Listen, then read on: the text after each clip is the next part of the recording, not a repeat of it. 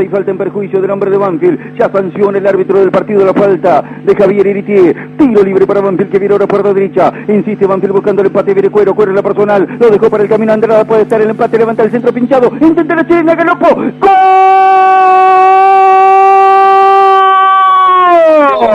¡Gol!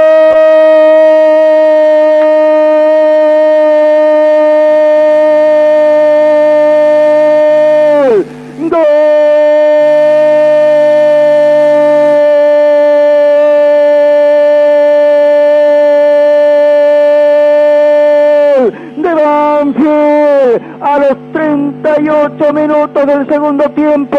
Dijimos podía ser buena para el empate. Gran maniobra personal de Mauricio Cuero se sacó de encima con autopase la marca de Andrada, pinchó el centro, intentó pirueta en el aire dentro del área, Juliano Galopo y el Rafaelino, el fantasma del área, el hombre gol de Banfield, colocó el izquierdo del arquero Luciano Poserdick, golazo de Banfield, totalmente fuera de contexto de lo que había sido su producción en el partido, pero Banfield logra el empate con una magnífica definición se le va de las manos el partido al Dosivi que lo había tenido en forma dominante durante todo el juego. El fútbol tiene estas contingencias.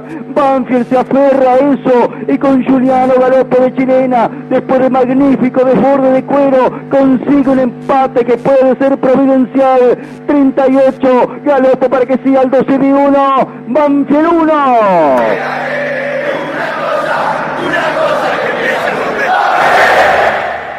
Siempre hay que esperar a los 90. Este pibe tiene algo, pedazo de definición del santafesino Juliano Galopo. Me permite, Galopo, Galopo, cuero a lo cuero, autopasa en velocidad, el centro pinchado, Galopo y la chilena.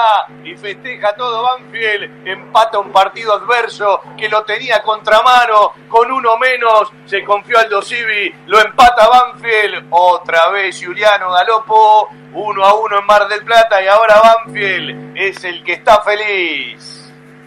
Décimo gol para Juliano Galopo con la camiseta de Banfield. Cuarto en este torneo es el goleador de Banfield.